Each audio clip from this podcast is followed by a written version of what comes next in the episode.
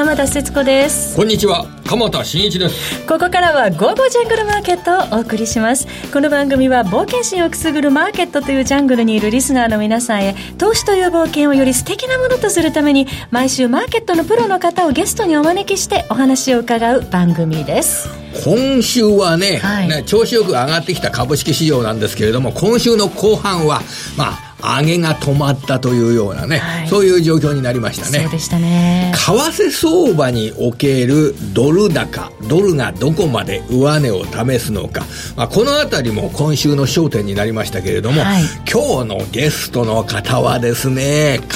替の専門家ですよ、はい。えードルの相場がこれから上がるのか下がるのか、また円の相場は、ユーのユーロの相場は、このあたりもね、あの株式市場を見る上で非常に重要な要素になってきますんでね、えー、為替の専門家に話が聞けることを私今ワクワクしております。そして鎌田さん、はい。今週といえばアメリカの長期金利の行方もこの後ゲストの方に伺いたいこれもでですすねね、長期金利の行方、動向、えーそれから、あー為替の状況というのはこれ、リンクしてますからね、はい。えーまさに、えー元金融機関にお勤めの専門家の方にですね、お話が伺えるということ、よかったですね、今日は。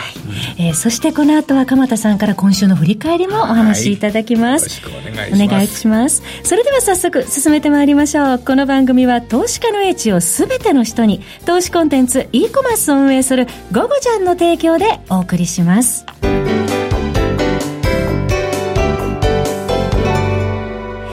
て鎌田さん今週のマーケット振り返っていただきますが、まあ、後半上がりきれなかった、むしろ下げたというのは、やっぱりこれ、ドル高、アメリカ金利上昇、おこちらの影響を見極めるという状況になったというふうに考えております。はい。まあ、ドル高の時っていうのはですね、よりこの日本株っていうのは、あの、動きが良くなるっていうのが一般的には言われますけれども、ええ。今、ドル高、金利高になると、これ、アジアの株が下げるんですよね。新興国の行方、今週特にインドですとか、そうですね。インド、香港、このあたりの株価の動きが悪かったですよね。はいあの、イインドのお株価のお高値っていうのが8月の29日だったんですね。はい8月の29日。あれ ?8 月の29日にインドの株が高値でしょ、あの、ナスダック総合指数の高値っていうのが8月30日。そうでした同じ頃に高値つけてましたよね。えで、そのナスダック総合指数やインドあの株価、まあ要は成長力の高い、えーところで、世界の中でも強かった株価ですよね。それらが、あの、ナスダック総合指数はこのね、1ヶ月余り高値を更新してませんし、むしろ8000ポイント割るというようなちょっと動きが相対的に悪くなってきた。はいで、インドの指数もね、その時8月29日は3万9000ポイント近くあったんですけれど、今3万5000ポイント。これはね、1割ぐらい下の位置になっているというような形なんで、はいえー動きが悪くなってきますよね。その代わり、まあ、ニューヨークダウですとか、日経平均ですとか、まあ、それらの、我らの日本企業なんかの株価の方が、えー良くなってきたという状況ですけど、えーただこれ、ドル高金利高で新興国の株の動きが悪くなるっていうような状況になると、ええ。ドル高で日本株を買おうじゃないかっていうような考え方は、あまり持たない方がいいですよね、これ。そうですね、金利の上昇、コストアップになって、まずアジア市場に影響を受けますそうそうね。それで世界景気の動向などについて、アジアっていうのはやっぱりね、機関車の一つになりますから、はい。そちらが動きが悪くなるっていうような状況になってくると、で、日本株だけ上がると。日本株の相対的優位性はあるかもしれませんけれども、はい日本株だけ上がるというような考え方は、えー避けた方がいいわけでしょうね。それからこの後ですね、えー専門家の方に伺いたいと思いますけれども、今日は、えー9月の雇用統計が発表されますよね。はいえーここで、えー賃金上昇率がどういった状況になるかということ。ここがポイントです。まあ、8月失業率とか、あの、ひ非農業雇用者の、あの、増加数ですとか、それはあんまりもう意味が、あの、ないです。賃確か、金の上昇率。そうですよね。平均時給の伸び、先月が2.9%と。そうですね。2.9%を超えるっていうような伸びになりましたよね。はいで、これ、今年の2月にですね、あのー、賃金の上昇率が、弾みがついて、それで長期金利が上昇して、それでマーケットが崩れたっていう、その記憶が今年の2月、まあ、8ヶ月前にあるんですよ。はいなで、そのイメージなどがあるので、まあ、昨日のアメリカ市場も、お日本市場もお下げているということにつながっってるわけですけど、はい、で、まあ一回学習してるんで同じようなことは起こらないとは思いますけれども、えー、その賃金上昇率で、えー、高めの数字が出た場合、長期金利はどうなるのか、あそして、えー、為替マーケット、えー、そして株式市場はどうなるのかということは、えー、専門家の方に伺いたいなと思います。来週は決算ころ出てきますね。そうですね。来週はですね、えー、そう、10月の10日、あ安川電機の決算発表がありますよね。はい、安川電機、2月の本決算企業で、今度は8月で締めた決算の、えー、状況が明らかになります。えー、株価がこの3ヶ月の間下げて、そして戻って、しつつあるというような会社ではあるんですけれども、えー、設備投資の状況、中国の、えー、ロボット需要、それから省力化に使われる部品の需要が中国、アジアでどのような推移を見せ、どんな見通しにあるかということは、えー、非常にこの株式市場にとっても大きな注目点になるかと思います。10月10日の安川電機の決算発表、やっぱり注目でしょうね。はいえー、さて、この後は本日のゲストの方、お招きします。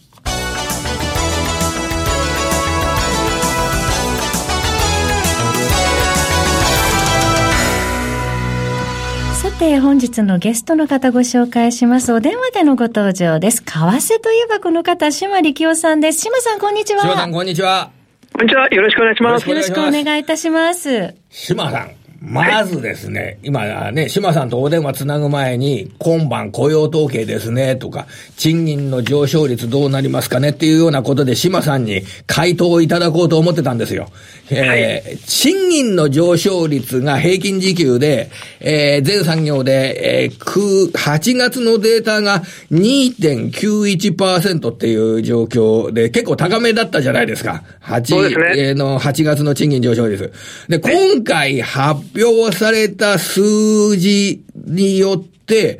えー、どんな状況がもたらされるのかということから、ちょっと足元のことで恐縮なんですけれども、えー、シミュレートしていただけると嬉しいんですけれどもね、島さんいかがでしょうかね、これ。えー、っとですね、えー、おそらく強めの数字が雇用統計では出てくるんじゃないかなとは予想しております。えーまあ、賃金がですね、2.9になるのか2.8になるのか、それとももしかしたら3を超えてくるのか、それは分からないですけれども、はい、基調としてじりじり上がってるってことは確かだと思います。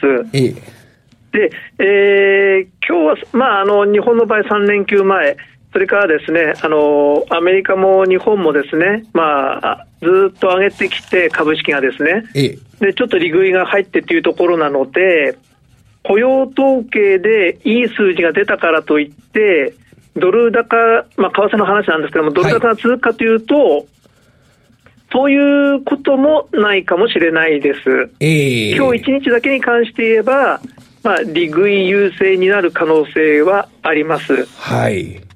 ただですね、えー、えー、ドル円に関して言えば、アメリカの金利が強い、まあ、あの、高めで推移する限り、機関投資家はですね、どこかであのドル円を買ってくると思いますので、ええ、為替はそんなあの円高、まあ、すごく言ったとしてもですね、えー、そんなに心配することはないと思うんですね。えー、えー、その意味からでは日経、まあ、あの今、外人税中心に利食われてるらしいですけれども、えー、過剰に心配する必要はないと思っております。はいそれとあの多くの投資家の方が心配してらっしゃる、金利の上昇と株価の上昇が同時に起こってるけども、どちらかが間違ってるんじゃないかと、よく言われますけれども、あのー、根本にあるのは、アメリカが強いということなのであって、はい。えー、あのアメリカが強い限り株価の上昇と金利の上昇は矛盾しない、はい、これは一つ言っておきたいと思います。はい、ただあのアメリカの株価を支えてきたのは、やっぱり自社株買いの部分が大きいと思いますので、えー、あのもうすぐ決算発表近づきますよね。えー、えーと決算発表の1か月前っていうのは普通自社株買いが出ません。はい。そういう意味では、えー、何かの仕掛けでちょっと株価が上げたりしやすい時期じゃないかなとは思います。はい。そこはちょっと心配なんですけれども、うん、ただ決算発表が終わった後、やっぱり着々とあの自社株買いがですね、儲かってる会社から入ってくるわけですね。えー、ですから、あのー、なんて言いましょうか、あの、自社株がやっぱりとりあえず、とにかくもう大量にありますので、ええー、すごくダウンサイドを気にしなくても、まだいいとは思うんです。島さん、それで今週ね、あの、僕、別の番組でお話ししたことなんですけど、あの、アップルのバランスシートっていうのを見てみたら、6月、今年6月のバランスシート額の方が、去年6月の総資産よりも、なんか低くなってんですよ。これ、こんな売り上げ拡大してない。なんかあの、要は発行株式数が少なくなってて、自社株買いを行ってて、それで現預金が少なくなってて、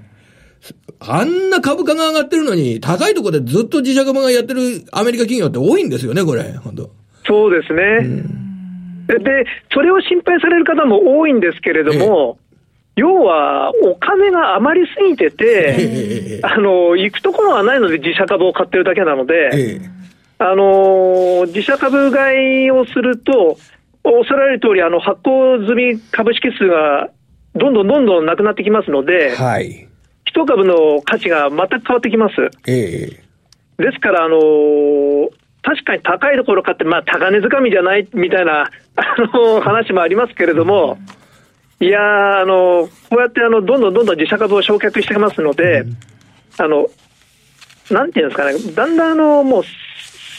大きな調査があっても下がらなくなってきますよね。えー、えー、あの、収益との見合いで、え資本家のところに、資本家にお金を返してるっていうような発想が、もう、あの、いわゆる会社の資産っていうのは資本家のものであり、それを返してるっていう発想がもう効いてるわけでしょうね、アメリカの場合は、ね、アメリカはそういう発想が根付いてますので、えー日本人はですね、あの、日本の会社は、まあ、あの、内部留保はたくさんありますけれども、うん、やっぱり将来不安からどうしても現金として取っておきたいと。そういう発想になりますけども、向こうはやっぱり、まあ、なんて言いますか、オーナー企業ということもある、あオーナー企業じゃない、あの自自社株をあの経営陣そのものがたくさん持ってるってこともありますし、ええ、